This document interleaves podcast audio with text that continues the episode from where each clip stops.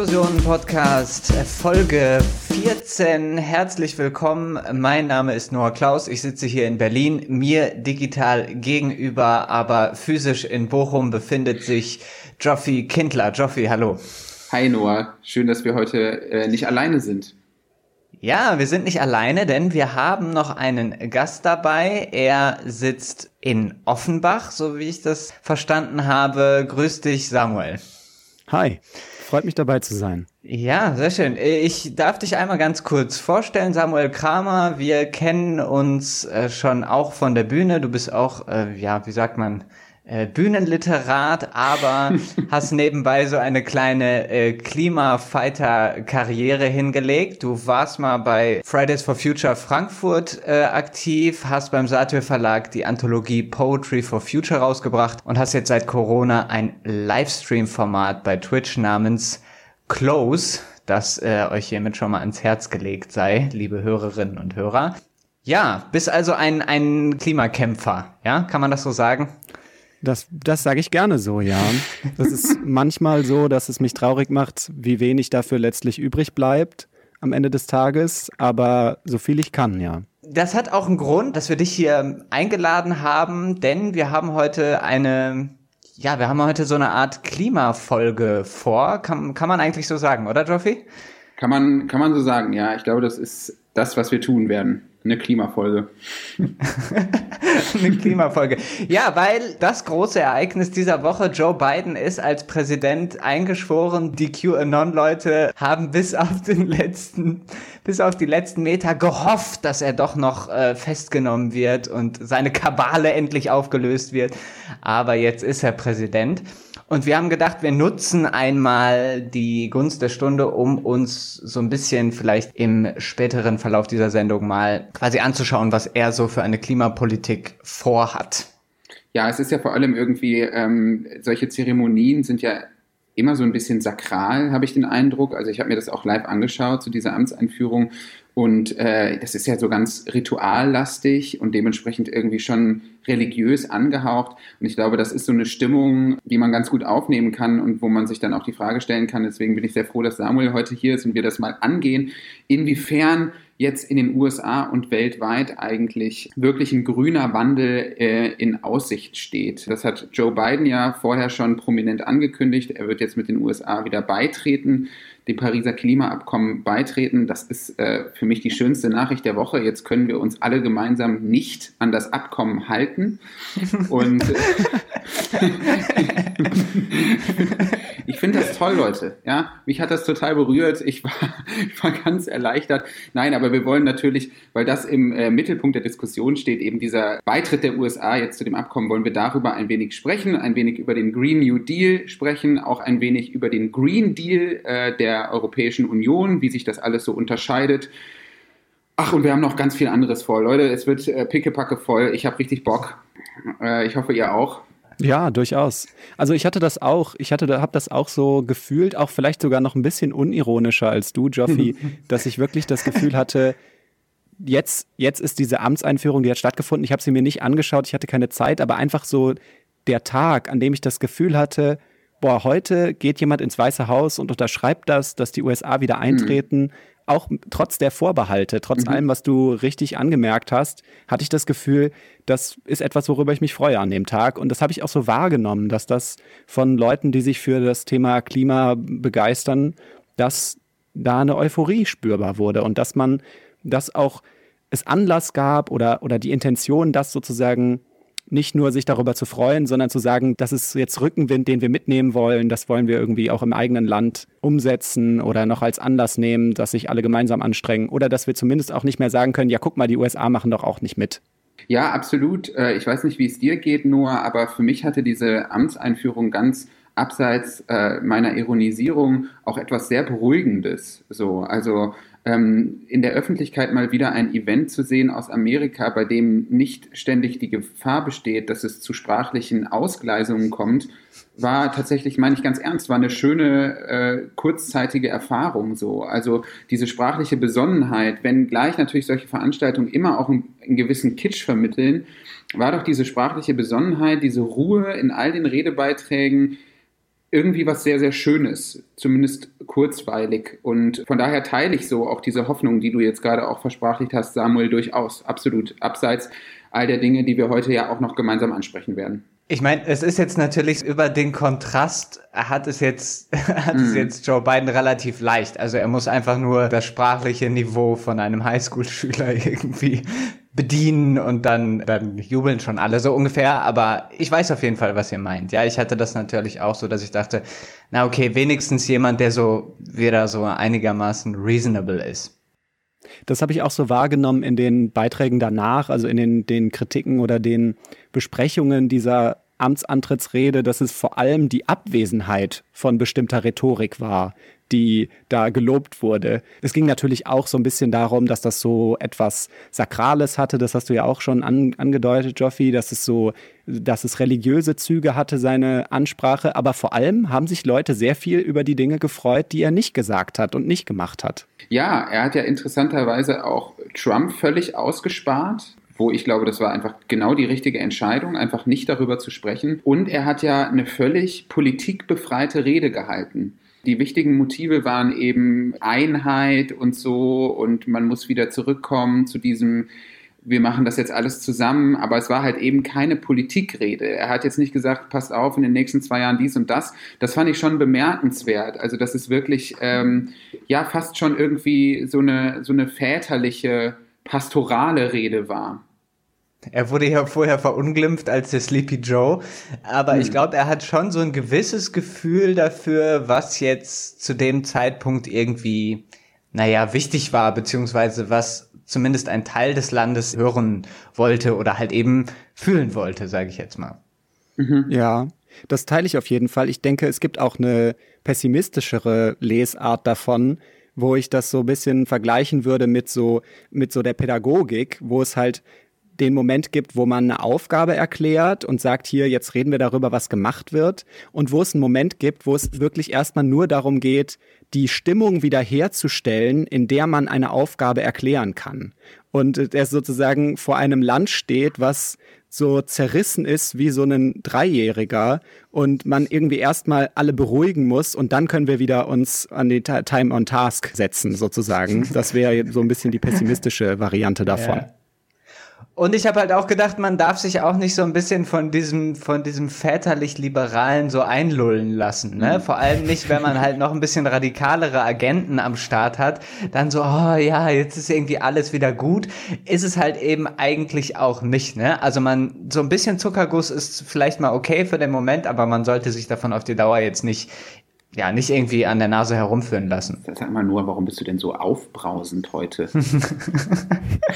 Nein, du hast ja völlig recht. Ich habe ja heute, heute Morgen einen kleinen Lenin gefrühstückt, Freunde. Lasst mich denn. wir, denken alle, wir denken alle sehr viel mehr darüber nach, dass Joe Biden nicht Trump ist, als daran zu denken, dass Joe Biden nicht Bernie Sanders ist.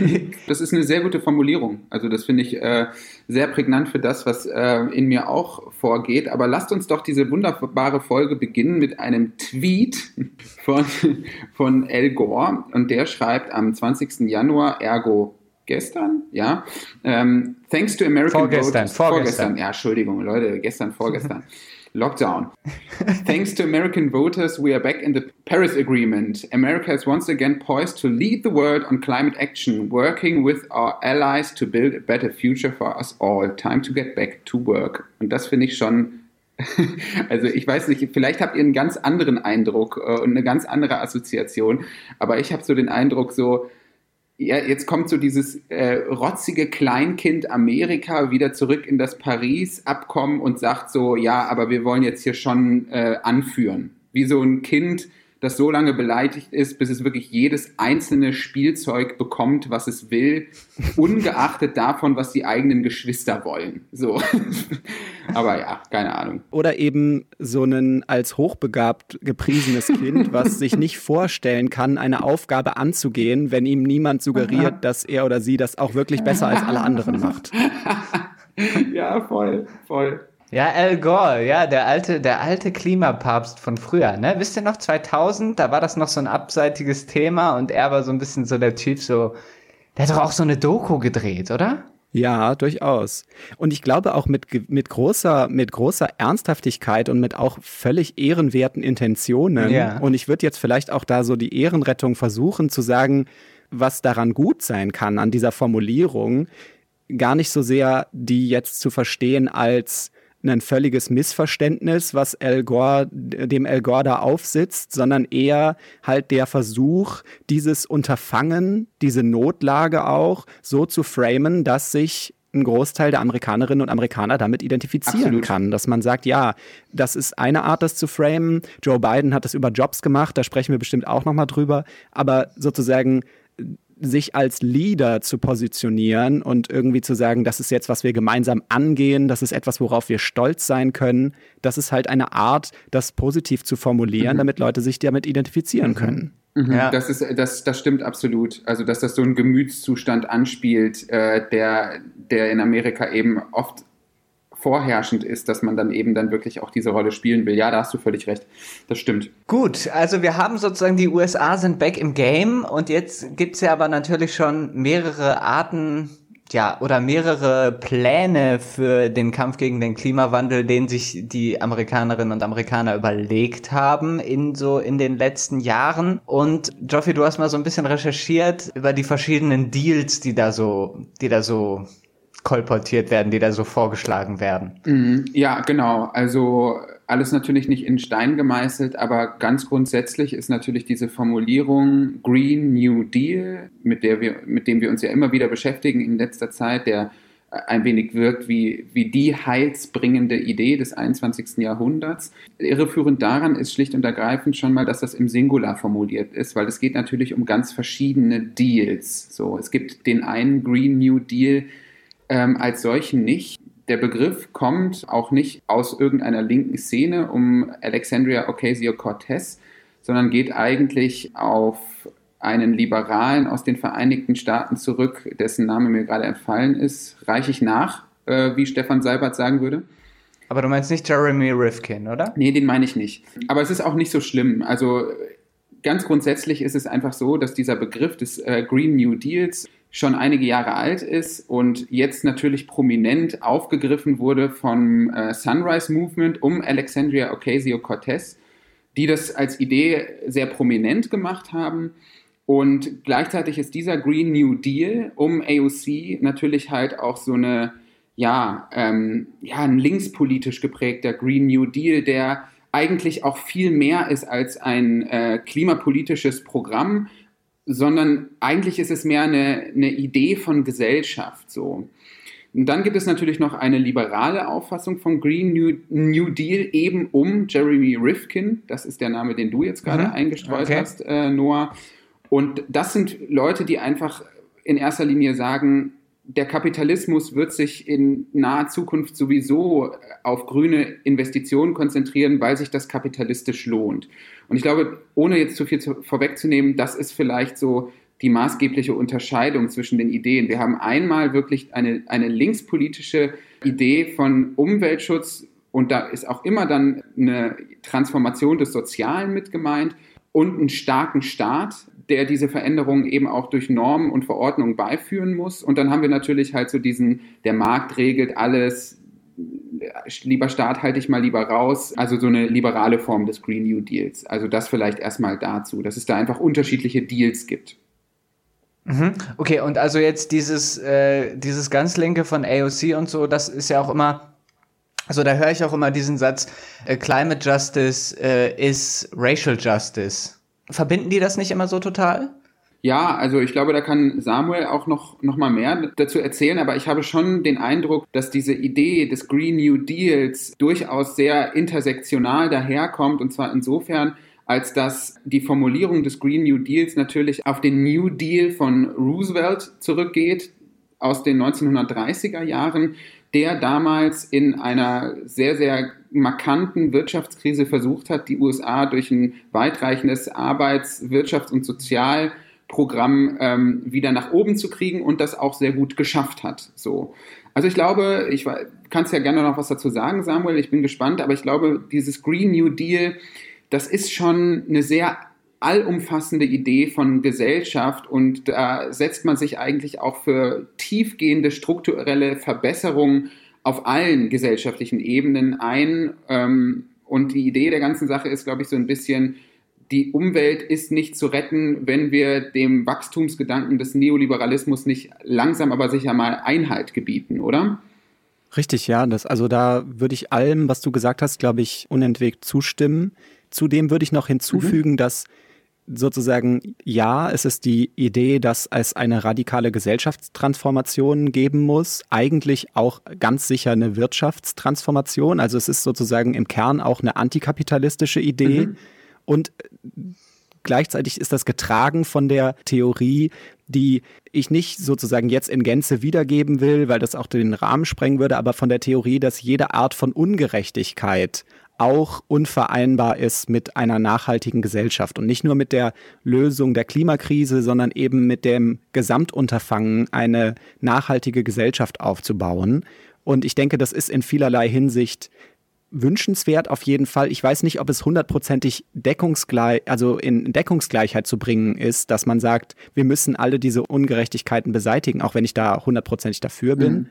Aber in jedem Fall ist es so, dass es da eine gesamtgesellschaftliche Vision gibt. Und was ich noch hinzufügen würde, es gibt ein Bewusstsein dafür, dass die Krise, mit der wir hier konfrontiert sind, nicht allein eine Klimakrise ist, sondern eine multifaktorielle Nachhaltigkeitskrise. Also Artensterben ist da nur ein Faktor, sondern aber auch vielleicht einfach sich verschärfende Ungerechtigkeit. Alles so Faktoren, die den Kapitalismus an den Rand treiben.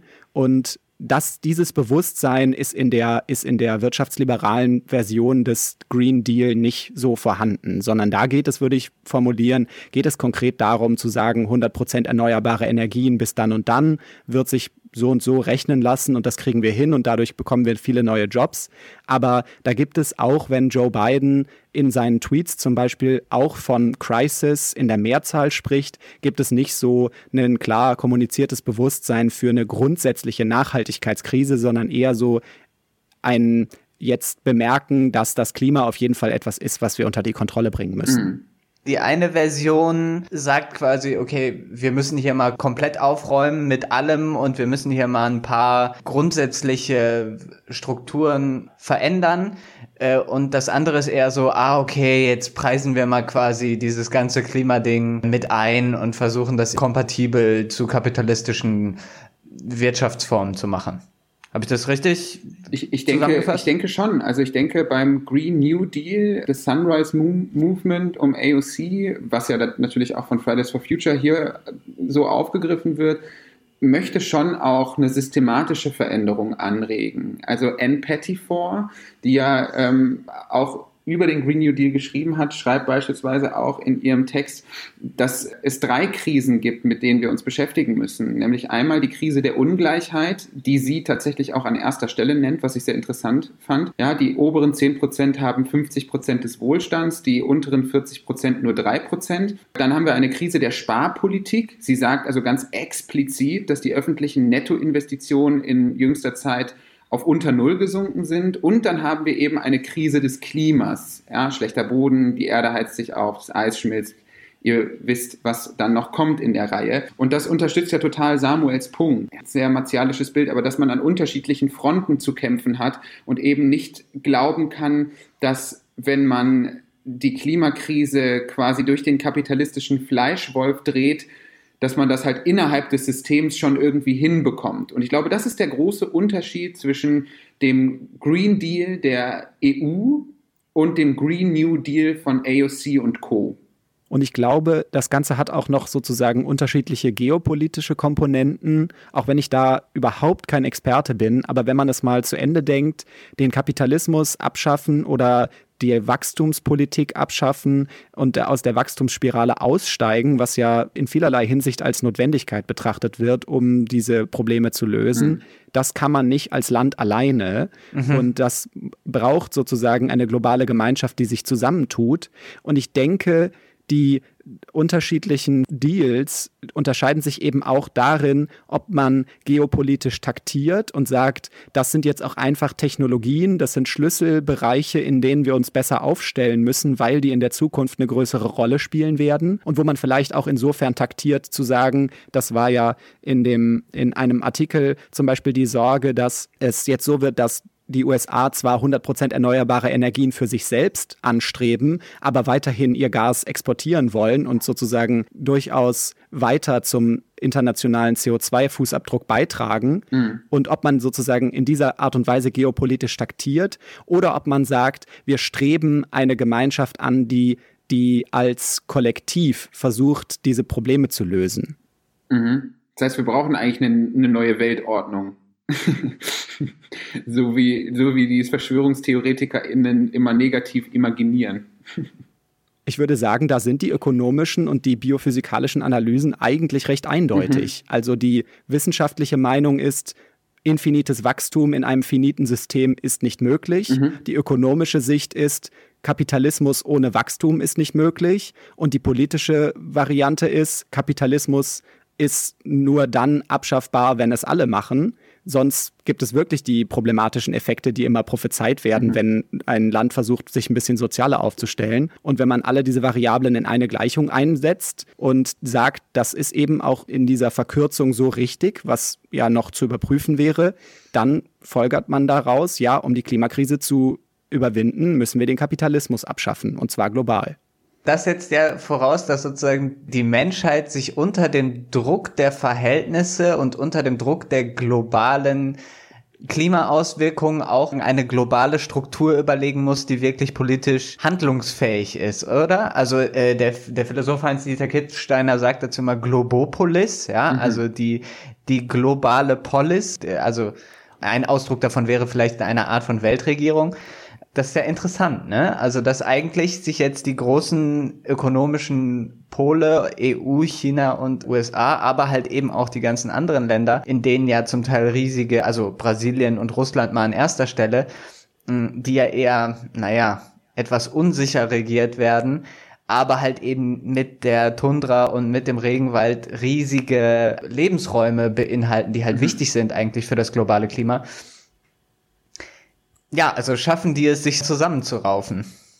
Das ist eine wichtige Frage. Und ich glaube, die andere wichtige Frage, die damit stark verbunden ist, ist diejenige, ob die Strategie von zum Beispiel jetzt wieder kleiner gedacht dem Sunrise Movement rund um AOC, die ja sich sozusagen damit zufrieden gegeben haben, Biden in einer verknappten Variante von ihren Forderungen zu unterstützen und zu sagen, es ist schon ein großer Gewinn, dass wir die Netto Null um 15 Jahre nach vorne verschoben haben. Das ist schon mal gut, das unterstützen wir, das wollen wir. Ob sozusagen diese Strategie aufgeht, zu sagen, wir versuchen das Klima erstmal ein bisschen zu retten, damit wir für die endgültige Lösung mehr Zeit haben.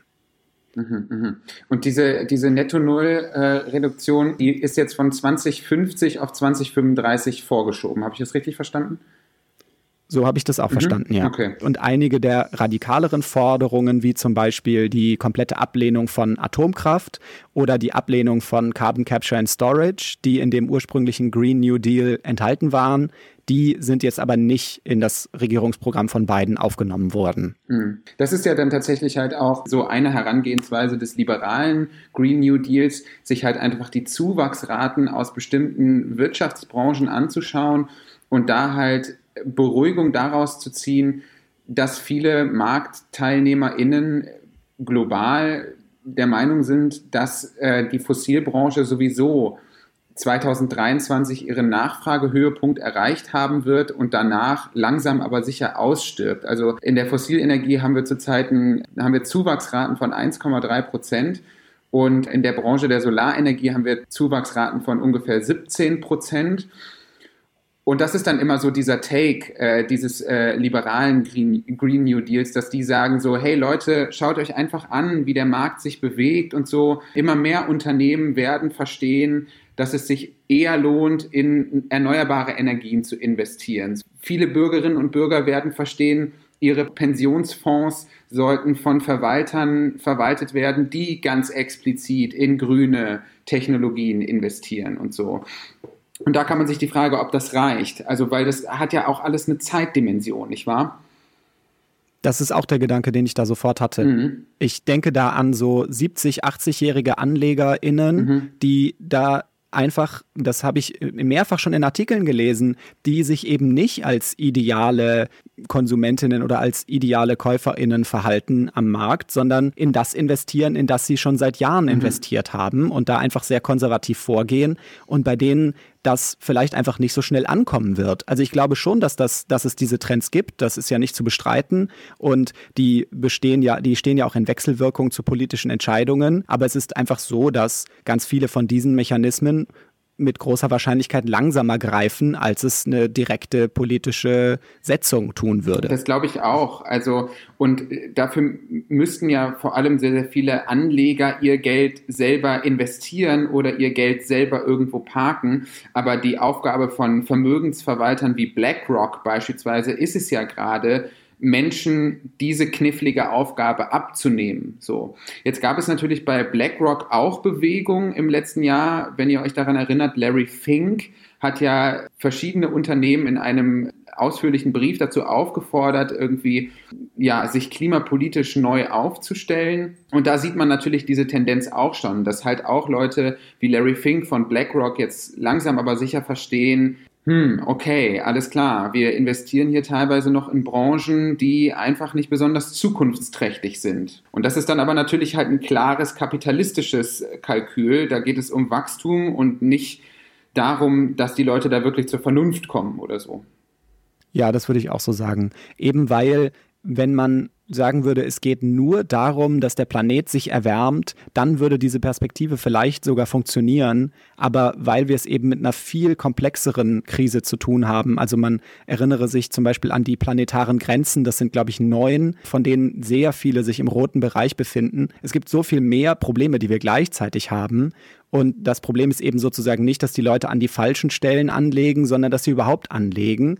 Und dieses Bewusstsein ist, glaube ich, noch nicht angekommen. Dass große Versicherungskonzerne jetzt schon Klimarisiken ganz hoch beziffern und dass das sozusagen bereits ökonomisch alles einkalkuliert wird, das passiert, aber das passiert eben nur partiell. Und es ist zu bezweifeln, dass dieses System in der Lage ist, sich selbst in Frage zu stellen. Ja, es ist ja auch so, ähm, eine Klimakrise kann man sich irgendwie noch vorstellen. Ja, keine Ahnung. So, dann schaut man mal The Day After Tomorrow oder so und dann, weiß ich nicht, kommt die große Flutwelle und schwappt durch New York. Aber so eine vielschichtige Krise, wie du sie ja gerade richtig schon identifiziert hast, Samuel, die ist ja auch beispielsweise filmisch gar nicht so leicht darzustellen. Also die lässt sich auch einfach nicht besonders zugänglich erzählen, will ich jetzt mal sagen.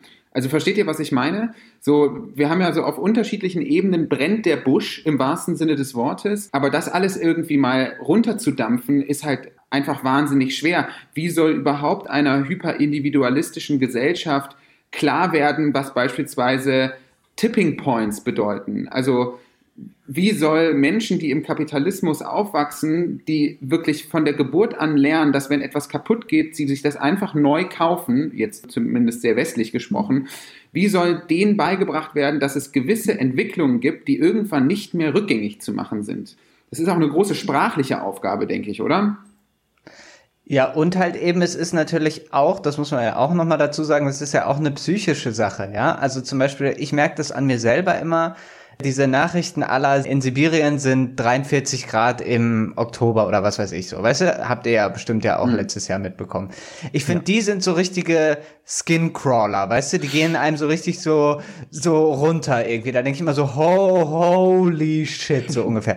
Man kann sich das ja nicht die ganze, ganze Zeit präsent im Kopf haben. Irgendwann muss man ja sagen, so, ich muss jetzt die Mail an Kollege XY schreiben. Ich kann mir nicht die ganze Zeit an den Kopf fassen, so ungefähr. Und das finde ich ist auch nochmal so eine Problematik, dass man einerseits diese Zahlenspiele hat, aller ähm, hier, was weiß ich, Ursula von der Leyen sagt, so jetzt machen wir 55 äh, Prozent Reduktion der Emissionen bis 2030 und so und dann sagt wieder jemand, nein, das ist zu wenig das ist halt irgendwie so ein Abstraktum und dann gibt's aber wirklich diese viszerale, diese physische mhm. Komponente davon. So.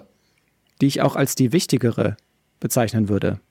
Diese Sibirien-Nachrichten, sage ich jetzt mal. Ich glaube, Joffi, du hast recht, dass es eine schwierig zu erzählende Krise ist oder schwierig zu erzählende Krisen. Und es ist sozusagen eine Frage, wie man das formuliert, wie man das kulturell abbildet. Aber je mehr ich mich damit beschäftige, ist meine Meinung dazu immer mehr, dass es vor allem ein psychologisches Problem ist und im weiteren Sinne dann ein kulturelles, was damit zu tun hat, dass es einmal einfach sehr, sehr schwer ist, zu akzeptieren, dass schlimme Dinge passieren werden. Das ist etwas, was psychologisch schwer zu verarbeiten ist. Und es ist ein kulturelles Problem, dass wir davon ausgehen, dass gewisse Emotionen politisch oder in der politischen Diskussion nichts zu suchen haben. Also wenn jemand Angst hat, wenn jemand traurig ist, wenn jemand wütend ist, dann ist das, dann darf das nur punktuell passieren und eigentlich ist es aber kein legitimer Beitrag zum Diskurs. Mhm. Und es gibt jetzt immer mehr Meinungen und immer mehr Standpunkte, die sagen, nein, das ist die völlig korrekte Art und Weise, auf diese Krise zu reagieren. Mhm.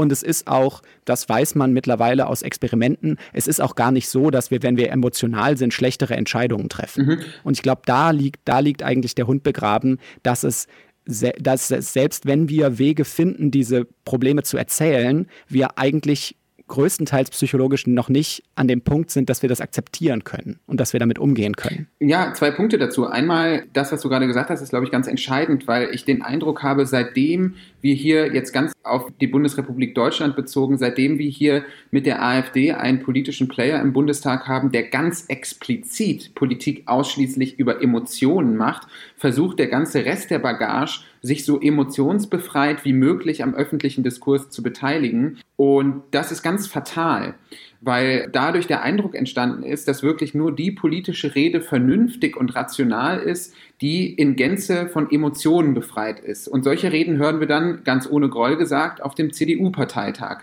Das sind Reden, bei denen ich mich immer frage, warum erzählt gerade irgendjemand etwas? Und der zweite Punkt, den ich noch beisteuern wollte, ich hatte mal ein Seminar, das hieß Rhetorik der Krise und da wurde mir erstmal beigebracht, dass es die Krise als solche, als objektiv fassbaren Zustand ja nicht gibt, sondern dass das immer eine Erzählung ist, ja, to bring things to a crisis. Und wir haben hier bei der Klimakrise und der damit verbundenen Krise des Sozialen und der, der Investition, haben wir einen dauerhaften Krisenzustand.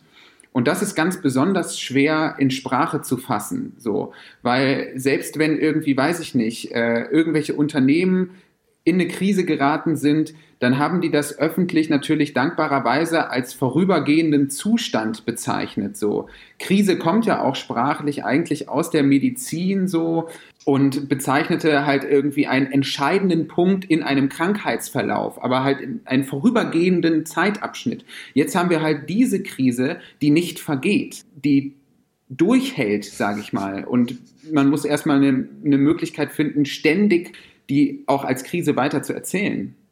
Oder eine Krise, die sich sozusagen auf eine so große Zeitspanne bezieht, mhm. dass der Moment der Entscheidung durchaus als Moment gedacht werden kann, mhm. aber nur, wenn wir uns klar machen, welche geologischen Zeitspannen im Nachhinein eine Rolle spielen und auch im Vorhinein. Mhm. Also wenn wir dann, wenn wir nachdenken über das Pleistozän und das diskutierte Anthropozän, dann kann das, was jetzt gerade passiert, durchaus als Moment und als Entscheidung fassbar werden. Aber so erleben wir es ja nicht. Das sagst du völlig richtig. Mhm. Wir erleben das als Jahre, wo einem immer wieder gesagt wird, hier ist es im Argen. Und es verliert sich auch wieder. Es poppt immer wieder auf. Es gibt immer wieder sozusagen so Höhepunkte. Ich glaube, wir befinden uns wieder an einem. Aber es entsteht dann immer wieder auch Müdigkeit, wo Leute sagen so, ja, das ist jetzt doch die ganze Zeit gar nichts passiert. Das kann doch gar nicht gestimmt haben. Mhm.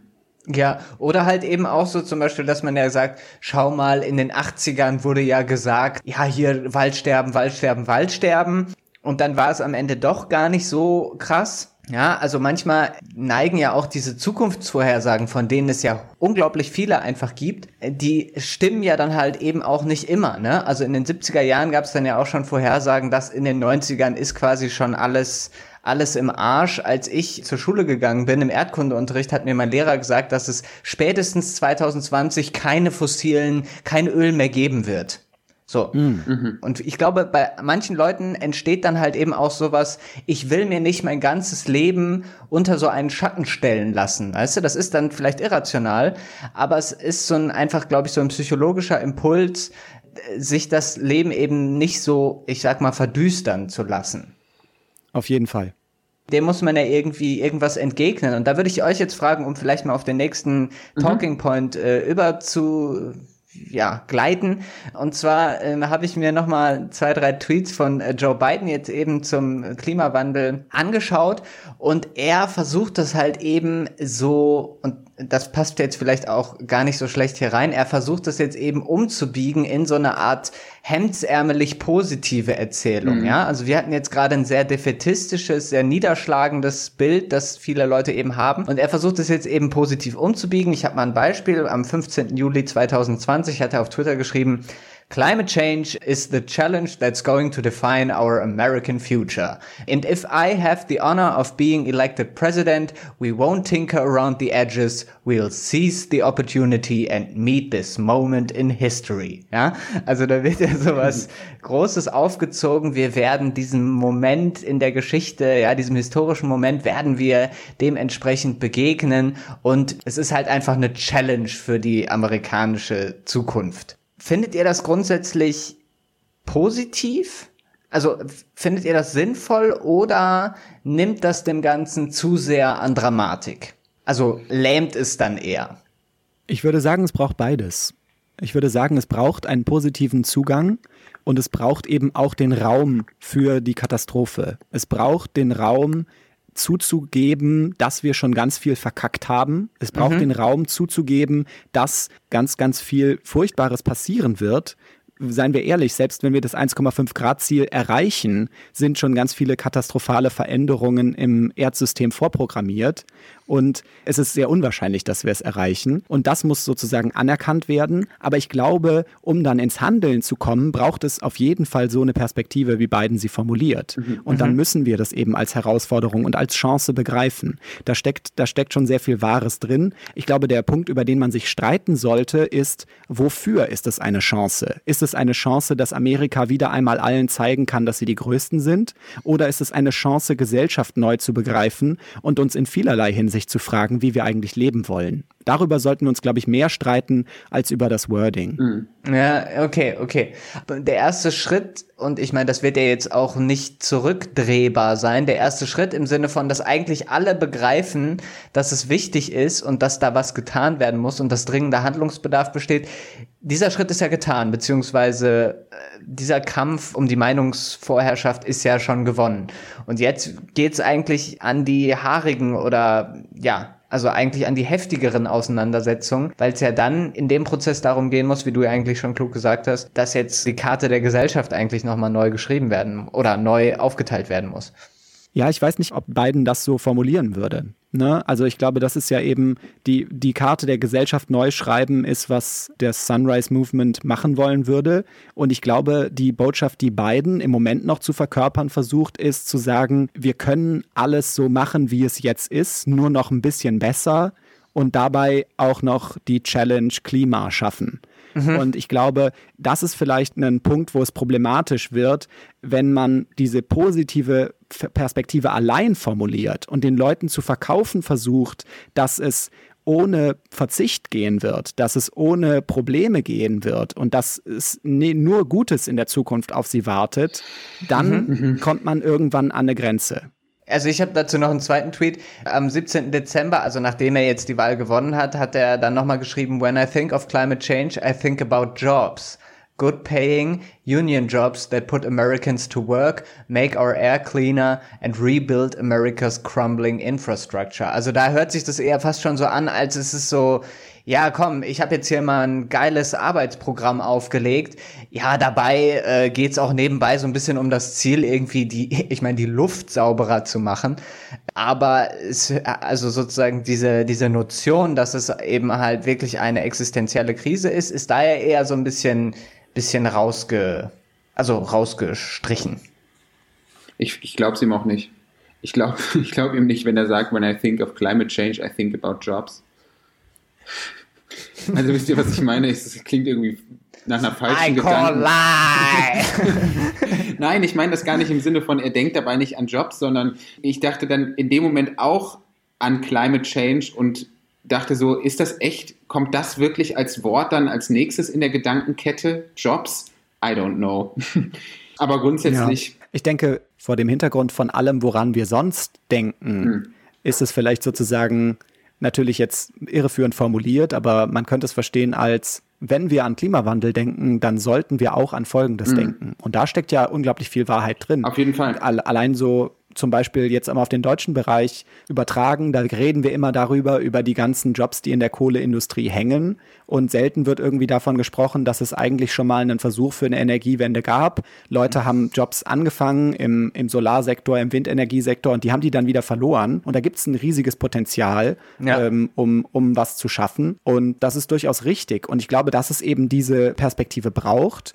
Und auch im Rahmen von wirklich dieser, von dieser, dem radikalen Wandel, der meiner Meinung nach möglich und nötig ist, auch in diesem Rahmen ist es gut, sich darüber Gedanken zu machen, zu sagen, wenn wir über diesen Wandel nachdenken, wenn wir darüber nachdenken, was notwendig ist, dann gehört da auch dazu, dass es eine Reihe von total spannenden und interessanten und wertvollen Tätigkeiten gibt, die Menschen in der Zukunft erfüllen können, die jetzt noch gerade nicht zur Verfügung stehen.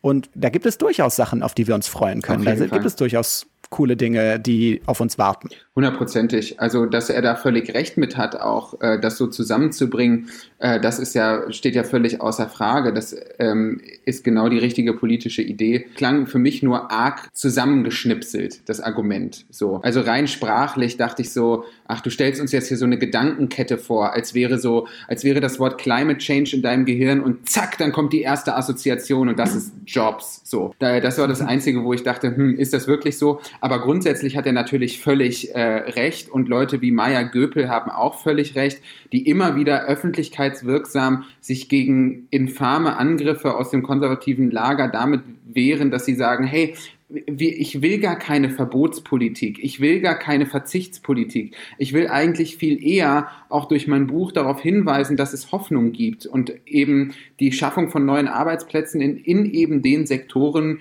das stimmt doch durchaus hoffnungsvoll. Das ist so, ja.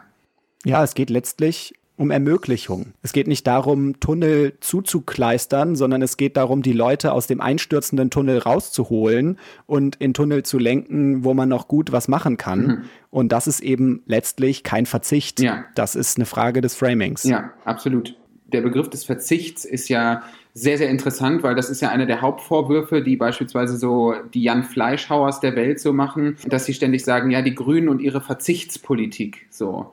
Und das finde ich genau wie Freiheit. Das sind so Begriffe, die jetzt gerade von konservativen von konservativer Seite so einseitig geframed werden, das finde ich sehr, sehr schade, weil das enthaltsam sein auf allen möglichen Ebenen, es klingt jetzt sehr religiös, aber dieses eben dem der ständigen kapitalistischen Überreizung zu entsagen, nicht zu konsumieren, das kann ja auch ein sehr freiheitliches Gefühl sein, also zu verzichten, sich aktiv dazu zu entscheiden, etwas nicht zu tun, sich gegen den Impuls zur Wehr zu setzen, etwas kaufen zu müssen oder irgendwo hinreisen zu müssen, kann, glaube ich, sehr emanzipativ sein und daran kann man sehr wachsen. Und das bedeutet ganz zweifelsohne nicht immer nur Verzicht. Es erscheint nur vor der Folie des Gegebenen als Negatives. Mhm. Es ist sozusagen eigentlich ein Positives, das wir aber nicht als Positives zu erkennen gelernt haben. Mhm. Ich verzichte in dem Moment, in dem ich etwas tue, auf die eine Sache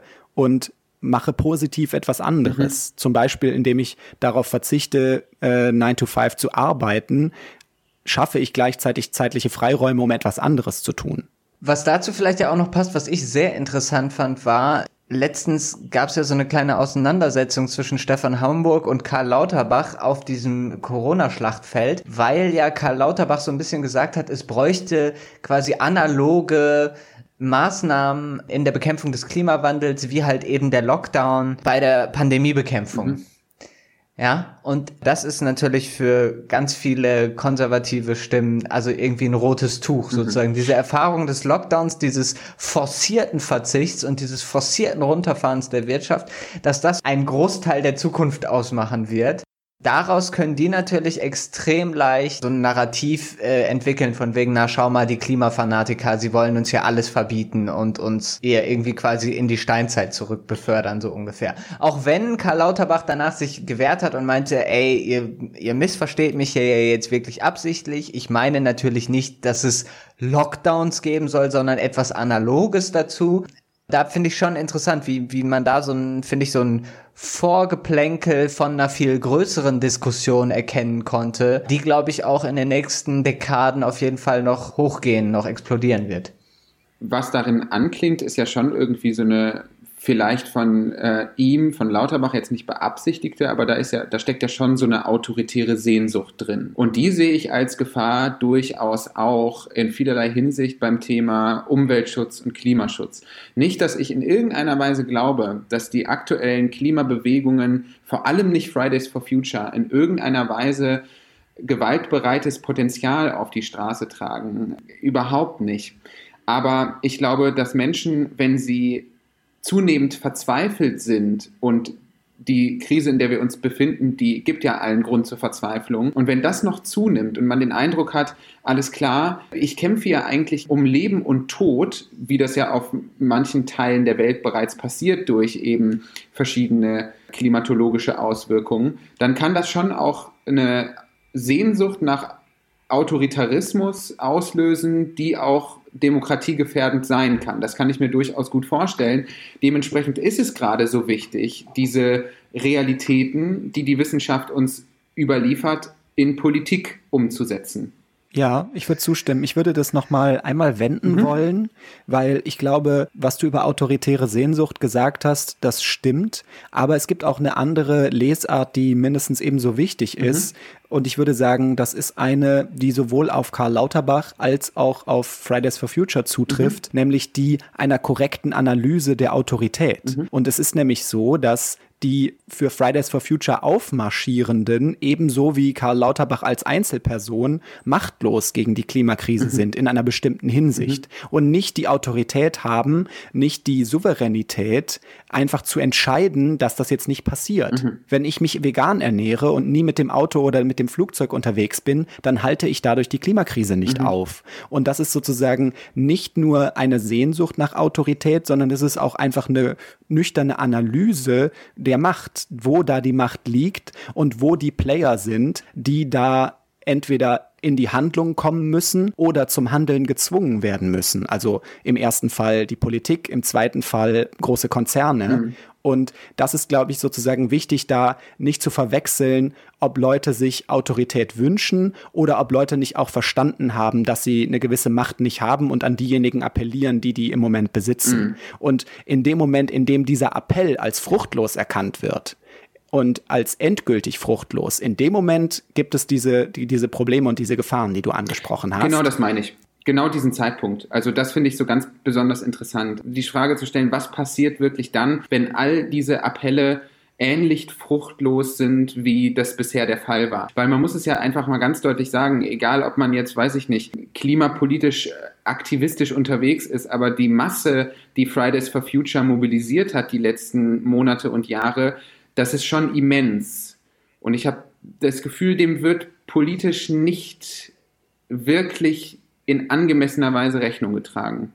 Ja, oder auch dem Pariser Klimaabkommen. Also die, die Staaten haben diesem Abkommen zum großen Teil zugestimmt, sie haben es zu großen Teilen ratifiziert und sie verpassen immer wieder ihre Klimaziele. Mhm. Deutschland hätte es 2020 auch verpasst, wäre Corona nicht zur Hilfe gekommen. Und selbst wenn diese Ziele von allen Staaten erreicht werden, erreichen sie nicht das letztliche Ziel des Abkommens. Also die Ziele sind immer noch zu niedrig gesteckt. Da gibt es ganz einfache Möglichkeiten abzulesen, dass, wie du sagst, dass deine Analyse richtig ist, dass da nicht genug passiert ist um es mal mit den Worten von John Kerry zu sagen, und damit kehren wir auch ein bisschen ganz kurz nochmal nach Amerika zurück und schauen uns nochmal das aktuelle Biden, die Biden-Administration an. Und John Kerry ist ja einer der Architekten des Pariser Klimaabkommens und jetzt in der Biden-Regierung auch ein Sondergesandter des Präsidenten für das Klima. Und Kerry hat vor einigen Tagen den World War Zero erklärt. Und da scheut man sich ja offensichtlich auch nicht sprachlich wirklich in Gänze all in zu gehen. Brauchen wir World War Zero. War das nicht ein Film eigentlich mit Brad Pitt? World War Z. Ah, okay. Und es ging auch um ein bisschen was anderes, wenn ich da richtig informiert bin. Ja, ich glaube um Aliens oder so, ne? War das nicht so eine Art H.G. Wells Nummer? Fuck me dead. Was war das für ein Film? Das weiß ich jetzt leider gerade nicht. Ich stimme aber auch zu, dass das nicht nur martialisch, sondern auch, glaube ich, auf so eine, auf so eine sehr moderne Art und Weise krass ist. nicht sozusagen nicht vor dem Übertriebenen zurückscheut und ich würde jetzt auch mal sagen, wenn ich, wenn ich mir so anschaue, was Leute, die zum Beispiel bei den Scientists for Future aktiv sind, mhm. was die so schreiben, was einfach auch der Realität entspricht. Mhm. Das ist eigentlich, was wir, was wir hier gerade haben. Und da haben wir jetzt gerade noch gar nicht drüber geredet, das extreme Konfliktpotenzial, was im Thema Klima und im Thema Artensterben und im Thema Wasserknappheit drinsteckt, das ist da repräsentiert. Und das ist einfach auch wirklich ein Thema, was, ich will jetzt nicht Weltkrieg sagen, aber was sozusagen sozusagen mit Krieg ganz viel zu tun mhm. hat ja, oder absolut. eben mit Friedensarbeit. Und deswegen finde ich das gar keinen so schlechten Titel. Beispiel jetzt die kurdischen autonomen Gebiete in Syrien und die Türkei. Da gibt es doch ewig schon Stress, dass die Türken versuchen, denen das Wasser abzudrehen und so. Also das ist schon, das ist gar nicht so weit weg, ja. Also das ist durchaus schon jetzt Realität. Was natürlich in solchen Formulierungen immer so ein bisschen für mich als Gefahr anklingt, ist so ein bisschen der Alles- oder Nichts-Frame, der da halt so drin steckt. Ne? Also die Kriegssituation als, als natürlich halt auch humanitäre Sondersituation, in der vieles erlaubt und gerechtfertigt ist, was normalerweise völkerrechtswidrig ist. Also da habe ich dann einfach manchmal so ein bisschen Angst vor, dass dann, äh, dass man da so ein bisschen ins Rutschen gerät, so vollumfänglich. Aber die Analyse, die da drin steckt und der Hinweis auf die Brisanz dieser ganzen Sache, das teile ich auch auf jeden Fall, absolut. Ich finde deine Idee von, dass menschenrechtswidrige Aktionen, auch, also gerade die USA haben sich ja da oft nicht mit Ruhm bekleckert, mhm. dass die da ins, ins Feld des Möglichen geraten, das finde ich auch gefährlich. Ich hatte aber zwei andere Parallelen mhm. gesehen. Einmal die Parallele, dass dass man sozusagen wegkommt vom Framing des Weltuntergangs, was so eine Hop- oder Top-Dynamik hat, so nach dem Motto, entweder wir packen es oder wir packen es nicht, was ja einfach völliger Quatsch ist, sondern es wird auf irgendeine Weise die Welt fortexistieren und sie wird eben katastrophaler oder weniger katastrophal sein. Das, das Ganze ist graduell eben nicht polar. Richtig, mhm. richtig. Und es ist eine Frage, wie lange wir diesen Krieg führen und wie, wann wir es endlich aufhören, Krieg gegen uns selbst zu führen. Das finde ich einen interessanten Aspekt daran. Und der andere wichtige Aspekt ist, dass es eine Parallele herstellt zum einzigen Zeitpunkt, da Gesellschaften wie zum Beispiel die USA innerhalb kürzester Zeit ihre Industrie so radikal umgestellt mhm. haben, wie es für die Bekämpfung des Klimawandels nötig sein wird. Mhm. Und das ist eine Parallele, die ein enormes Erzählpotenzial hat, dass man sagt, hier guck mal, als es daran ging, Nazi-Deutschland zu bekämpfen, haben wir das geschafft, innerhalb kurzer Zeit unsere Industrie von von einmal auf den Kopf zu stellen. Das geht, wenn wir nur wollen. Und es hat natürlich halt auch irgendwie so romantisches Potenzial, ne? weil ja zu dieser Zeit äh, beispielsweise auch die Leute sich so ganz stark konzentriert haben, für sich selbst zu sorgen, eben lokal anzubauen, mit ihren Nachbarinnen und Nachbarn zu teilen, zu rationieren und so. Ich glaube, das äh, steckt da auch so ein bisschen drin. Ja, es ist schon. Ja, das mag sein. Es ist schon interessant. Also ich, also John Kerry an sich ist ja auch ehemaliger Außenminister. Habt ihr gerade, wisst ihr gerade unter wem der Außenminister war? Das ist mir nämlich gerade entfallen. Ich glaube unter Obama. Unter Obama. Ja, ne? ich glaube ja. auch in der Obama-Administration. Ja, ja, unter Obama.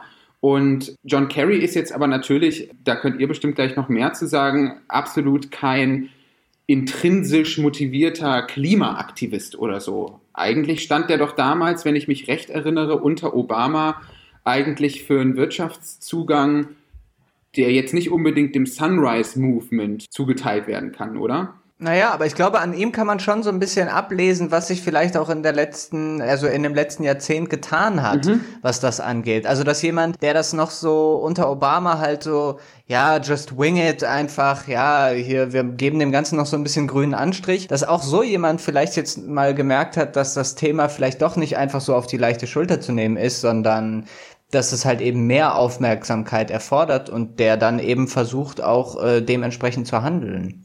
Ich könnte da, glaube ich, sozusagen auch nur nachplappern, was ich gelesen habe, aber ich würde es auch sehen als Indikator für ein grundsätzliches politisches Klima, was sich verändert hat. Und es bleibt abzuwarten, inwiefern geopolitische Interessen da vorne angestellt werden oder genuine gesellschaftliche. Und ich meine, er ist ja jetzt auch Teil des US-Sicherheitsrates. Und das äh, finde ich schon eigentlich ziemlich gut, weil da wird dann jetzt eigentlich zumindest, dass ich das das erste Mal mitbekomme, wird Umweltschutz um diesen Sicherheitsbegriff erweitert. Also National Security ist in Amerika ja so voll der krasse voll das krasse Ding, mit dem wirklich jeder Scheiß noch gerechtfertigt werden kann. Und wenn halt die Umweltfragen und Umweltschutz dann jetzt auch irgendwann Teil von National Security ist in den Vereinigten Staaten, dann kann das eigentlich nur positiv sein.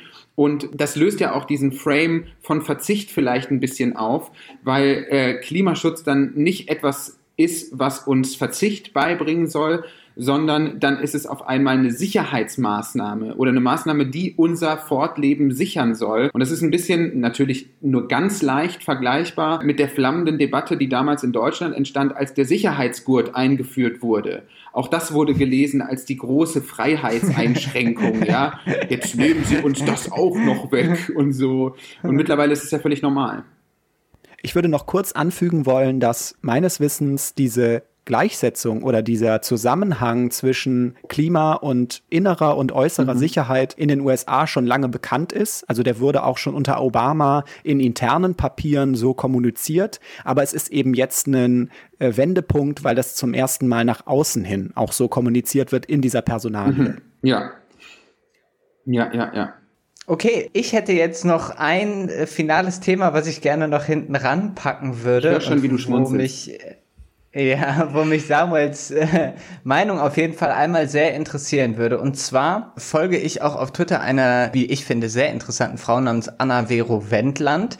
Und äh, sie ist Proponentin und Verfechterin von eben einem Zugang zu diesem ganzen Klimakonzept, was halt sagt, wir können auf Atomkraft als Brückentechnologie nicht verzichten, weil das einem die Möglichkeit gibt, zumindest CO2-cleane Energie zu schaffen. Also sie sagt quasi kurz gefasst, der kurzsichtige Verzicht auf Atomkraft würde dazu führen, dass äh, eben auf Kohle und Erdgas ausgewichen wird und das ist im Prinzip eine recht elaborierte Gegenrede zu dieser reinen erneuerbare Energienfraktion à la, äh, wir hatten sie gerade schon, Maya Göpel etc.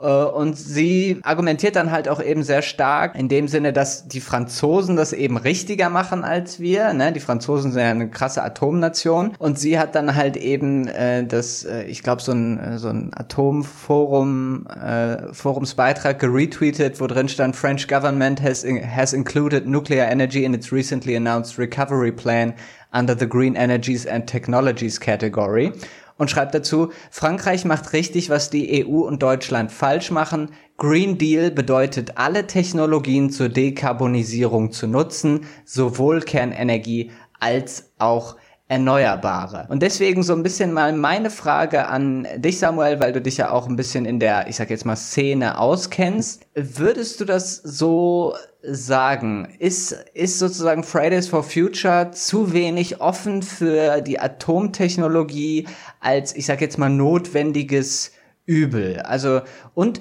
steckt in dieser kompletten Ablehnung, die da zum Teil geäußert wird, nicht auch so ein Stück Wissenschaftsfeindlichkeit, beziehungsweise so ein seltsames, ja, so ein, so ein Hippie-Erbe. Weißt du, wie ich meine? So dieses äh, Atom Atomkraft, nein. Ich würde sagen, es ist zu unterscheiden zwischen der ganzen Welt als Player, der sich dem Klima stellen muss, und Deutschland, mhm. die, die sozusagen als eine Nation das Problem lösen müssen. Und ich würde, glaube ich, mich so positionieren, dass es für Deutschland vollkommen möglich und sinnvoll ist, ohne Atomenergie dieses Problem anzugehen und für die ganze Welt vielleicht weniger sinnvoll oder für einzelne internationale, für einzelne Nationen nicht so sinnvoll. Und das hat mit verschiedenen Punkten zu tun. Dann würde ich mal anfangen damit, was sozusagen Atomenergie für Probleme hat, neben den bereits bekannten. Also ich würde sagen, es ist nicht per se wissenschaftsfeindlich, wenn man Atomenergie ablehnt, weil ja uns die Wissenschaft erstmal auch überhaupt die Risiken nahegelegt hat und uns gezeigt hat, schaut mal, diese Probleme haben wir, selbst wenn die Atomkraftwerke dann irgendwann nicht mehr gebraucht werden. Ein sicheres mhm. Endlager ist immer noch nicht gefunden, ein, ein, ein endgültiges, wo es für diese geologischen Zeitspannen möglich ist, den Müll unterzubringen. Mhm. Das ist sozusagen, das sind die bekannten Risiken. Zusätzlich zu dem muss man sagen, Atomkraft ist eine extrem wasserintensive Technologie, mhm. die richtig, richtig viel Wasser braucht. Das habe ich jetzt auch vor kurzem mich erst drin eingelesen. Und Wasser ist eine Ressource, die wir in Zukunft einfach weniger zur Verfügung haben werden. Mhm. Und das ist nicht nur ein Sicherheitsrisiko, sondern das ist tatsächlich auch ein Risiko, was äh, die äh, Konstanz von Stromversorgung angeht. Es wird ja immer so schön gesagt, ja, und wenn dann die Sonne nicht scheint und der Wind nicht weht, was machen wir denn dann? Dann sind die Atomkraftwerke dran. Tatsächlich haben aber auch Atomkraftwerke, wenn es kein Wasser gibt, so Phasen, wo sie unglaublich ihre ähm, Kapazitäten runterschrauben müssen, damit es nicht zum Meltdown kommt. Und das ist sozusagen eine, eine Unsicherheit, die ein Sicherheitsrisiko und ein, ein Netzrisiko darstellt, was gerade in Zeiten des Klimawandels ein immer größeres wird. Und ich glaube, dass es schwierig ist, diesen Trade-off so als, äh, als alternativlose Situation darzustellen, weil das stimmt nicht. Mhm. Also rein wissenschaftlich gesehen kommen sehr viele der vom Weltklimarat berechneten Szenarien trotzdem auf die Netto Null, selbst wenn es komplett zu einem Atomausstieg global kommt. Also glaube mehr als 80 Prozent aller Szenarien glücken da. Das sind sehr harte Szenarien, wo unter anderem Carbon Capture and Storage eingesetzt wird, wo die Industrie komplett umgebaut wird. Aber das ist auf jeden Fall prinzipiell möglich. Das ist sozusagen so die globale Perspektive. Und ich würde sagen, auf Deutschland speziell bezogen ist es einfach so, dass wir in Deutschland eine wissenschaftliche Situation haben, die sich schon daran angepasst hat, dass der Atomausstieg beschlossen ist. Also es gibt einfach sehr viel weniger Leute, die dafür ausgebildet sind. Wir haben eine wirtschaftliche Situation, in denen es eigentlich wenig Leute gibt, die überhaupt darin Interesse hätten, an diese extrem teure und sehr, sehr risikoreiche Technologie zu investieren, also neue Atomkraftwerke zu bauen. Das ist einfach unglaublich teuer. Und wir haben eine politische Front, die sich da eigentlich schon stark dagegen entschieden hat. Mhm. Und deswegen würde ich sagen, auf deutscher Ebene ergibt es total Sinn zu sagen, wir denken ohne Atomtechnologie, wir müssen diese Risiken nicht eingehen. Auf internationaler Ebene denke ich, dass es ähm, taktisch sinnvoll sein könnte, Atomenergie nicht komplett rauszurechnen, gerade für Nationen, die schon sehr viel Atomenergie nutzen, um Kosten zu verringern. Also die Kosten steigen, steigen einfach in gewissen Szenarien, wenn Atomenergie kein Teil des Energiemix ist und um die Erfolgswahrscheinlichkeit zu erhöhen, weil das finde ich sozusagen ein gutes Argument. Es ist wirklich nicht mehr so eine Frage von, wie viel Atommüll wir letztlich haben. Den müssen wir so oder so unter, unterbringen. Ob das dann jetzt 50.000 Tonnen noch mehr sind oder weniger, ist gar nicht mehr so die Frage. Das Problem haben wir sowieso. So, langer Rede, äh, Ende. Ja, meine Frage ist so ein bisschen, weil ich mich da in dem Bereich einfach auch nicht auskenne umso wertvoller jetzt gerade, dass wir darüber sprechen. Jetzt mal ganz unabhängig davon, wie wir diese Energie produzieren, können wir das, das 1,5 Grad Ziel überhaupt erreichen, wenn wir den Energieverbrauch an sich nicht senken? Das ist eine gute Frage, bei der ich ein bisschen aufgeschmissen bin. Die halbe Antwort ist, in den Szenarien des ähm, Weltklimarates, des IPCC, ist es so, dass so eine Konzentration von CO2-Äquivalenten in der Atmosphäre, die ja nur bedingt ganz klar mit Klimawandel zu korrelieren ist, rund um so 430 Parts per Million, glaube ich, wenn ich richtig informiert bin. Das ist so das niedrigste Szenario, was sie anstreben. Mhm. Und dieses Szenario, das sieht schon vor, dass wir massiv eine Technologie anwenden, die es jetzt noch gar nicht in der Größe gibt, nämlich dass wir CO2 aus der Atmosphäre wieder rausnehmen können. Das ist da drin ah, ja. und ohne das kriegen wir massive Probleme. Mhm. Und in diesem Szenario, wo, glaube ich, wenig davon ausgegangen wird, dass der Energieverbrauch sinkt, in diesem Szenario besteht nur eine etwa 50-prozentige Wahrscheinlichkeit, dass das 1,5 Grad Ziel eingehalten wird und eine über 50-prozentige Wahrscheinlichkeit, dass das 2 Grad Ziel mhm. eingehalten mhm. wird. Mhm. Das heißt, wenn du so aus, aus so dem eigenen Gemütszustand heraussprichst, hältst du das auch einfach für relativ unwahrscheinlich, dass sich diese Weltgemeinschaft nochmal innerlich durchringen kann, zu einem Lebensstil zu kommen, der nicht so energieintensiv ist, oder? Nein, ich wollte, glaube ich, sagen, ich wollte sagen, dass mein Eindruck mhm. der Berichte, und ich beziehe mich jetzt spezifisch auf den Assessment Report von 2014 vom IPCC, dass in diesen Berichten wenig davon ausgegangen wird, dass es eine krasse Reduktion von Energieverbrauch mhm. gibt. Das könnte aber auch falsch sein. Okay. Das ist sozusagen das Einzige. Ich glaube, dass das möglich ist, mhm. dass wir weniger energieintensiv leben. Aber es ging jetzt sozusagen darum, wie ich diesen Report wahrgenommen Mhm, habe. mhm, mhm. Okay, ja. Noah, jetzt darfst du nochmal mit deiner Nachfrage. Jetzt haben wir ja auch die Möglichkeit, mal so ein bisschen Dissens. Also ich finde irgendwie das Argument, ja, das ist zu teuer, das ist ja gerade das, was eigentlich doch, äh, was die Leute von FFF immer sagen, das ist doch gerade kein Argument. Es ist doch gerade das, was, was möglich sein sollte, das sollte doch irgendwie nicht am Geld scheitern. Mhm. Und ich glaube, das wäre doch auch wieder eine Möglichkeit, dass wir sagen, so, pass mal auf, Leute, wir machen jetzt hier, wir bauen jetzt hier nochmal vier, fünf geile, richtig geile neue Atomkraftwerke und dann müssen wir ja vor allem eben nicht mehr das Gas benutzen, was wir ja jetzt die ganze Zeit von den Russen uns holen und diese ganzen Kohlekraftwerke. Das ist doch einer der Effekte davon, dass wir 2011 gesagt haben, oh, oh, jetzt geht uns hier aber der Stift, äh, jetzt machen wir hier, äh, jetzt machen wir hier alle Atomkraftwerke zu. Und ich finde vor allem in der aktuellen Situation, finde ich, kann man sagen, dieses Damoklesschwert Nuklearkatastrophe, von meinem Gefühl, ich wäre ready, das zu tauschen dafür, dass man sagt, okay, dafür können wir aber die Abwendung der Klimakatastrophe irgendwie ein bisschen, bisschen voranpeitschen. Und ich finde das irgendwie so ein bisschen, ich finde, das ist so bei Fridays for Future, da gab es ja auch mal so Punkte, wo dann halt eben irgendwie Atoms for Future dann halt irgendwie dabei waren und wo wirklich Leute von Fridays for Future dann zu denen hingekommen sind auf der Demo und gesagt haben, so, verpisst euch, wir wollen euch hier nicht haben. Und da denke ich so ein bisschen, hm, da habt ihr euch, glaube ich, von Großtante Erna so ein bisschen zu viel Wissenschaftsfeindlichkeit reingezogen. Also, Jetzt geht's aber ähm, los hier. Jetzt geht's an die Hippie-Ideologie. Da muss ich sagen, äh, habe ich so bisher meine meine unschönsten Gefühle gegenüber FFF gehabt.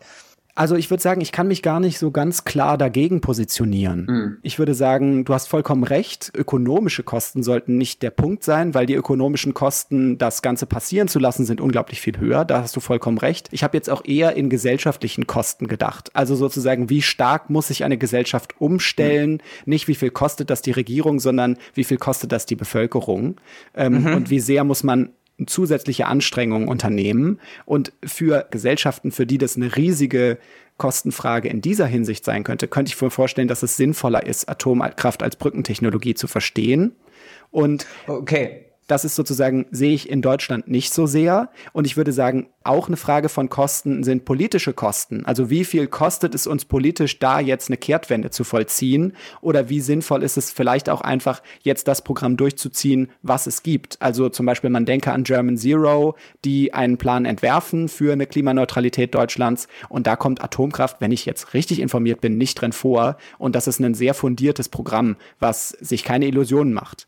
Ähm, Okay. Das wäre sozusagen die Antwort auf deutscher Ebene. Das ist so eine gewisse, eine gewisse konservative Ebene von, von FFF und von den Leuten, die daran beteiligt sind, in Bezug auf Atomkraft gibt. Das wage ich nicht zu bestreiten. Ich glaube, das ist auch einfach sehr, sehr, sehr pauschale Sache, die man nicht so mit Ja oder Nein beantworten Ja, ja, kann. ja, ja, okay.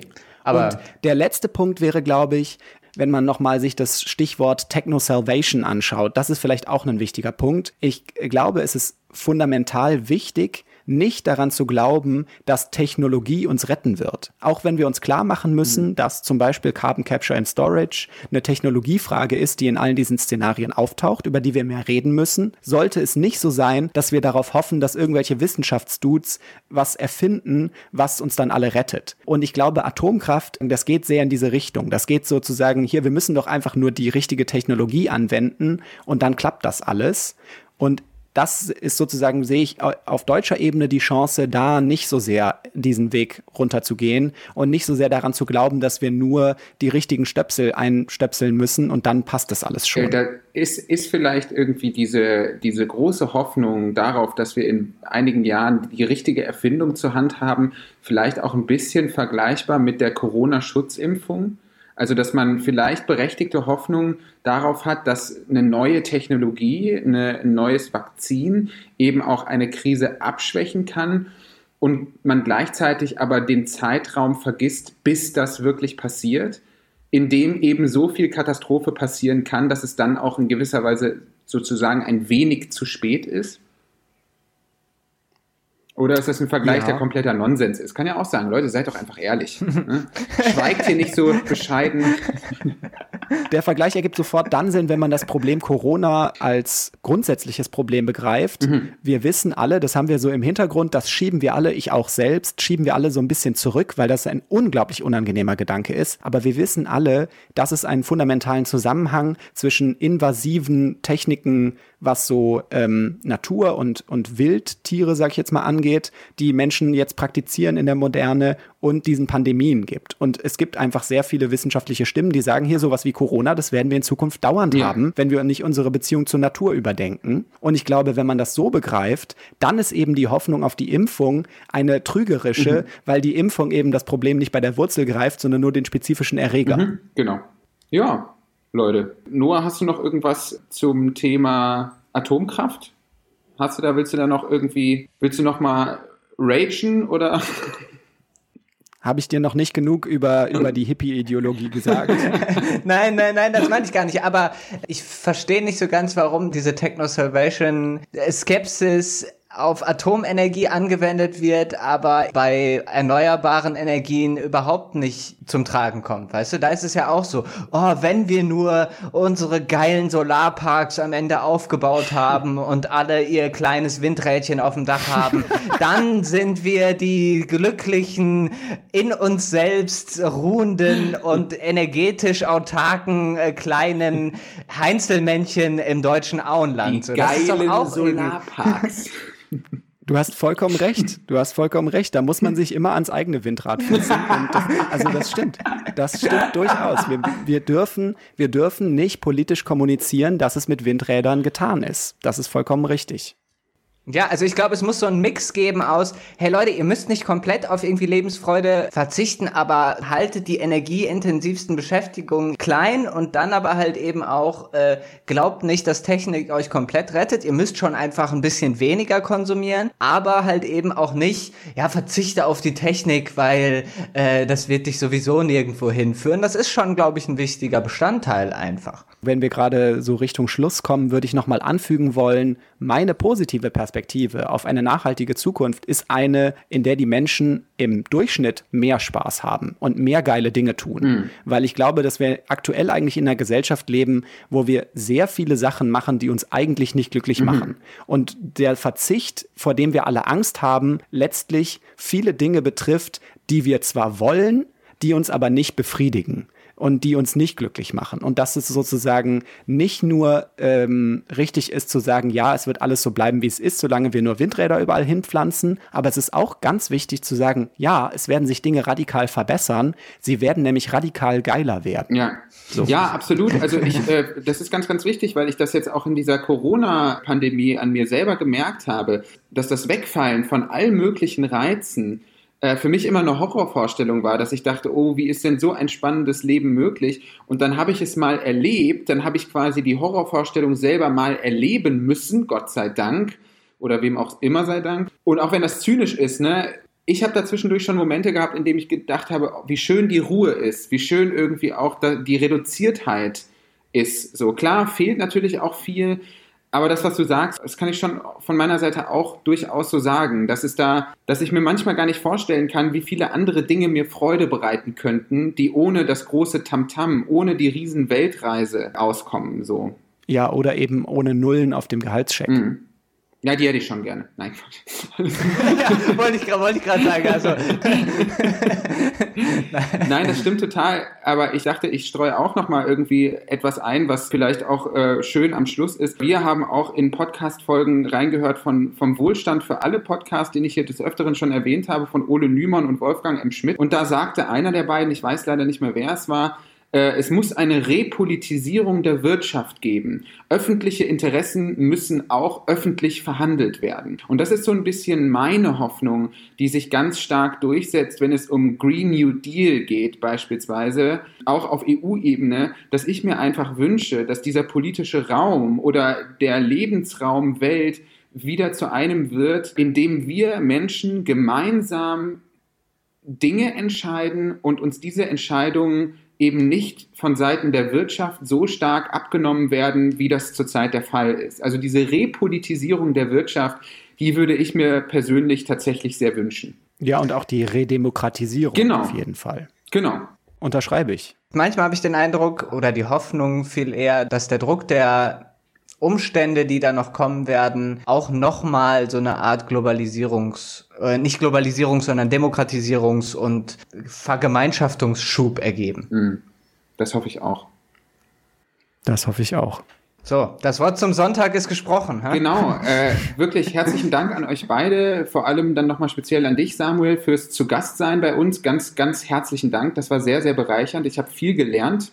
Mit dem größten Vergnügen. Schön. Hat mir auch Spaß gemacht. Ich habe mich auch, also ich habe mich auch in der Recherche hierfür einfach auch, äh, gerade was zum Beispiel Atomkraft angeht, noch mal ein bisschen in meinen Positionen bewegen müssen, noch mal ein bisschen mich selber hinterfragen müssen. Vielen Dank dafür. Ja, ganz, ganz wunderbar. Also vielen herzlichen Dank, liebe Zuhörerinnen und Zuhörer, dass ihr wieder dabei wart. Ihr könnt natürlich diesen Podcast auch weiterhin, ich übernehme diese Rolle natürlich immer nur, darauf aufmerksam zu machen. Ihr könnt dieses Podcast-Projekt natürlich auch durch Spenden unterstützen. paypal.me slash Diskussion. Wir haben auch äh, in dieser Woche wieder äh, einige Spenden bekommen, aber leider liegt mir die Liste jetzt gerade nicht vor. Ich, es tut mir sehr, sehr leid. Ich muss das in der nächsten Folge nächste Woche nachholen und äh, wir bedanken uns nachträglich bei den Menschen. Und eine Ankündigung habe ich noch. Wir haben im Anschluss an diese Aufnahme noch eine Sprachnotiz von einem Hörer zum Thema Kapitolsturm und äh, diese dieser Sturm auf das Reichstagsgebäude. Da hatten wir letzte Folge darüber diskutiert, Noah, inwiefern das vergleichbar ja, ist. Ja, ja. Und da gibt es eine Anmerkung von Jakob Kielgast, die hat er mir freundlicherweise per Sprachnotiz zugeschickt. Die hängen wir an. Vielen herzlichen Dank auch für die Beteiligung. Das können natürlich alle anderen auch jederzeit machen. Wir sind offen für Kritik und Anmerkungen. Info at jean-philippe-kindler.com ist da die Zieladresse. Ansonsten, ja, schaut mal bei Samuels experimentellem Livestream bei Twitch vorbei unter dem Titel Close. Das können ja. wir aber dann auch nochmal in die Infobox verlinken. Und kauft auch das Buch Poetry for Future. Das ist äh, wirklich ganz gut. das war gerade, ich habe das sehr unterwältigend gesagt. Ne? Wir sind da alle drei drin. Wir sind es da alle drei genial. drin. Ja, stimmt, stimmt. Wir sind da alle drei drin. Ja. Ah, crazy. Poetry ja, for gut, Future. dann könnt ihr Texte von uns allen drei Nee, Satyr Verlag, mein Lieber. Entschuldigung. Oh, ei, ei, ei, ei. oh, oh, oh, oh. oh, da musst du aber mit der Schere bitter. dran, Noah, an die. nee, das lasse ich extra drin, Josh. Leute, es hat mir viel Freude bereitet. Macht euch noch einen schönen Nachmittag und Abend. Und äh, Noah, bis nächste Woche. Samuel, bis hoffentlich sehr bald. Ja, auf jeden Fall. Macht's gut. ciao. ciao. ciao. Hallo mein Lieber, ich wollte noch etwas anmerken zu eurem letzten Podcast, also zu diesem kurzen Teil, als du und Noah darüber gesprochen habt oder euch gefragt habt, ähm, ob sich die rechten Bewegungen äh, in den USA und in Europa ähm, äh, irgendwie vergleichen lassen, äh, insbesondere eben die beiden Versuche, äh, das äh, jeweilige Parlament, also das Kapitol oder den Reichstag zu erstürmen.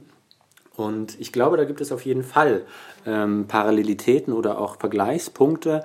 Ähm, zum einen ähm, ist es äh, äh ein, also braucht oder brauchte beides äh, im Vorhinein ein, ein Ort der Radikalisierung, äh, weil sich diese Menschen, die dort stürmen, äh, ja größtenteils als relativ naja, weiß ich nicht, konservativ oder als Patrioten oder so etwas verstehen ähm, und ihr Land retten wollen vor äh, einem, einem anderen und äh, eben ja, über diese Gespräche in sozialen Medien, in dieser Halböffentlichkeit ähm, eine gewisse Radikalisierung stattfindet. Und äh, im öffentlichen Raum äh, äh, sah das ja auch schon sehr ähnlich aus. Ne? Also das war ja ähm, strukturell sehr spannend und es ist aber auch strukturell spannend, äh, weil die Bewegung eben eine spannende ist, also eine nach oben gerichtete Bewegung.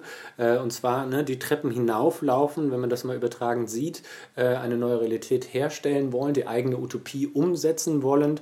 Ähm, wurde ja da versucht, äh, etwas ganz Neues zu schaffen, was eher äh, ähm, vormals immer der linken Bewegung zugeordnet wurde, also die Idee der Utopie, ähm, das, das ganz Neue, was es noch nicht war. Und äh, ich glaube, so verstehen sich viele von diesen Menschen, so erscheint es mir zumindest. Und äh, ein weiterer Kontext, in dem das auch spannend, zumindest mir erscheint, äh, ist auch, wenn man sich die anderen Proteste anschaut im letzten Jahr. Ne? Ähm, also zum einen eben so die, die äh, ähm, ja, ich will jetzt nicht Sturm sagen, aber das Herabnehmen ähm, oder das Herunterreißen auch von äh, Statuen, die eben für eine rassistische und klassistische Vergangenheit stehen, ist ja dann auch wieder eine gegenläufige Bewegung ähm, die sich aber nicht selber auf den Sockel setzt. Ne? Also wenn man das Ganze, und das ist ein weiterer Punkt, nochmal aus einer ikonografischen ähm, Perspektive oder aus einer bildlichen Perspektive betrachtet, und ikonografisch finde ich da sehr angemessen, weil um das Ganze ja schon auch viel religiöse Sprache stattfindet. Ähm, äh, ähm, wollen, wollen die Rechten äh, ikonografische Bilder erzeugen. Ne? Sie stellen sich selber auf den Sockel beziehungsweise in den heiligen Raum der Demokratie im übertragenen Sinne ähm, oder versuchen zumindest dort hineinzukommen. Und äh, die linken Bewegungen versuchen eben diese falschen ProphetInnen von ihren Sockeln zu reißen, ohne aber, dass sie äh, sofort jemanden anders hinaufstellen. Also gut, es gab dann auch Beispiele, wo man Menschenrechtsaktivistinnen ähm, äh, ich glaube, in Großbritannien gab es das, äh, als, als Statue dann auch auf den gleichen Sockel gestellt hat. Ähm, aber insgesamt finde ich das doch sehr spannend zu betrachten. Und ich glaube, einen Punkt hatte ich noch, der ist mir jetzt aber leider entfallen. Naja gut, man könnte noch annehmen, dass also der Gedanke der Utopie, so wie ich ihn eingeführt habe, dass es da auch eine gewisse Umdrehung gab in den letzten Jahren, weil es zumindest mir so erschien, ähm, dass äh, äh, die Utopie eher ein Begriff der Linken war. Und zwar meine ich dann damit äh, eine Realität, die es so noch nicht gab, versuchen zumindest zu vermitteln. Ähm, und äh, das, hat, das haben diese rechten Proteste, Proteste, finde ich, versucht herbeizuführen, eine ganz neue Realität, ohne dass ihnen vielleicht wirklich klar war, was nach ihrer Rebellion kommt. Ähm, denn Revolution war es auf keinen Fall. Ähm, aber äh, äh, die linken Bewegungen, genau, sie wollen oder sie wollten zumindest im letzten Jahr Rechte äh, äh, manifestieren, die auch schon da sind für andere Teile der Bevölkerung. Also keine neue Realität schaffen, im, also keine radikal neue Realität schaffen. Und das finde ich sehr interessant und würde auch gerne, ähm, vielleicht hatte jemand anders äh, da auch äh, schon Literatur zu, ähm, weil ich mir durchaus vorstellen kann, dass es solche Betrachtungen ja durchaus schon gab. Ähm, wäre da sehr froh drum, um, um Literaturhinweise, ähm, wie man das Ganze auch eben im Zweispiel ähm, verstehen kann. Ich glaube, das waren so die Punkte und vielleicht hat das irgendwie weitergeholfen.